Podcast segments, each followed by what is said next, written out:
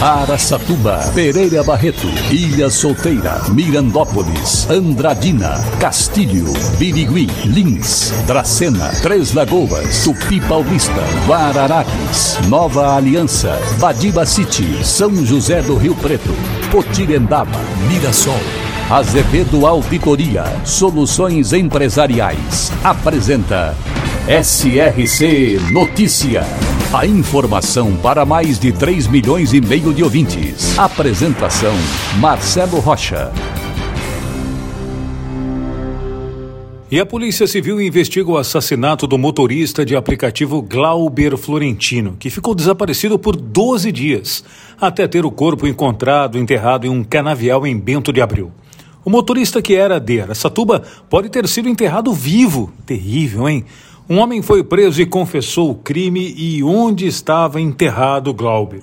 O criminoso alega ter tido um relacionamento amoroso com o motorista de aplicativo e, além de matá-lo, roubou o dinheiro e o carro que acabou vendendo em São Paulo. O caso continua com o DEIC.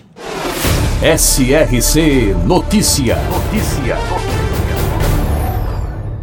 Dois meses depois das chuvas que castigaram Lins e levaram o prefeito a decretar estado de emergência, a prefeitura começa a destravar a parte burocrática para contratar os serviços, recuperar os estragos e executar as obras preventivas, e a principal delas é a canalização do córrego do Campestre.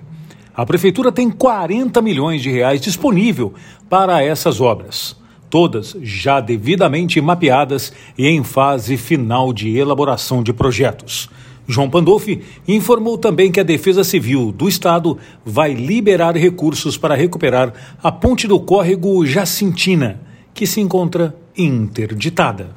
E agora Mirassol é notícia, repórter Enon Félix. O prefeito de Mirassol, Edson Hermenegildo, foi recebido na Secretaria Estadual da Educação pelo secretário Renato Feder. Na oportunidade, o prefeito reiterou diversas demandas para o município, ressaltando a construção e instalação de uma escola estadual na zona norte de Mirassol, no bairro Laguna, para o que já foi doado à Fazenda Pública do Estado, um terreno de 5 mil metros quadrados.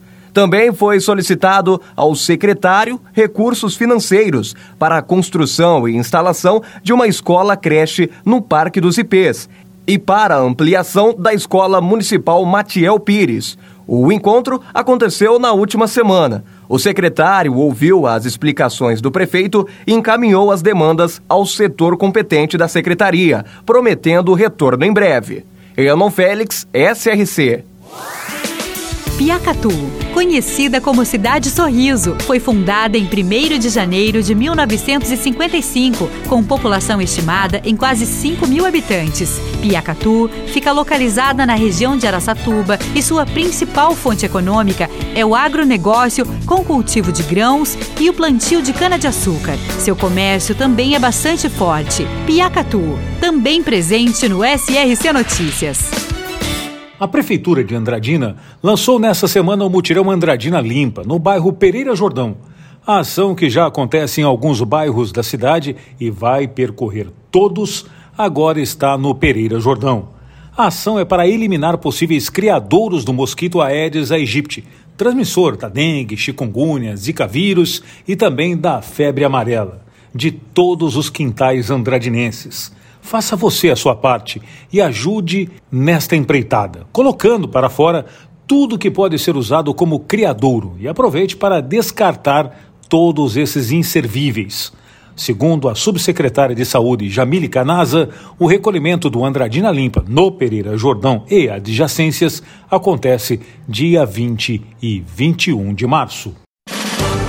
Para empresas inteligentes, Azevedo Contabilidade e Soluções Empresariais. Serviços de contabilidade e auditoria com profissionais com experiência nas áreas de gestão empresarial. Rua Bandeirantes 1438, fone 18 31 17 4500. Escritórios em Araçatuba, Bauru e São Paulo. Acesse azevedo.cnt.br. Azevedo Contabilidade e Soluções Empresariais. Há 28 anos oferecendo oferecendo serviço de qualidade. Nosso compromisso é com o seu sucesso. E a instalação de uma casa de apoio para mulheres e filhos vítimas de violência em Dracena foi tema do debate na última semana.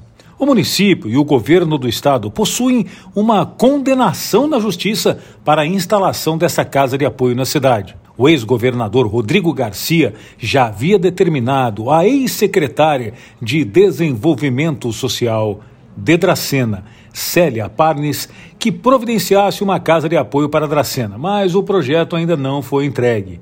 O município de Dracena ainda busca ajuda financeira para a construção do equipamento, que também atenderá cidades em volta de Dracena.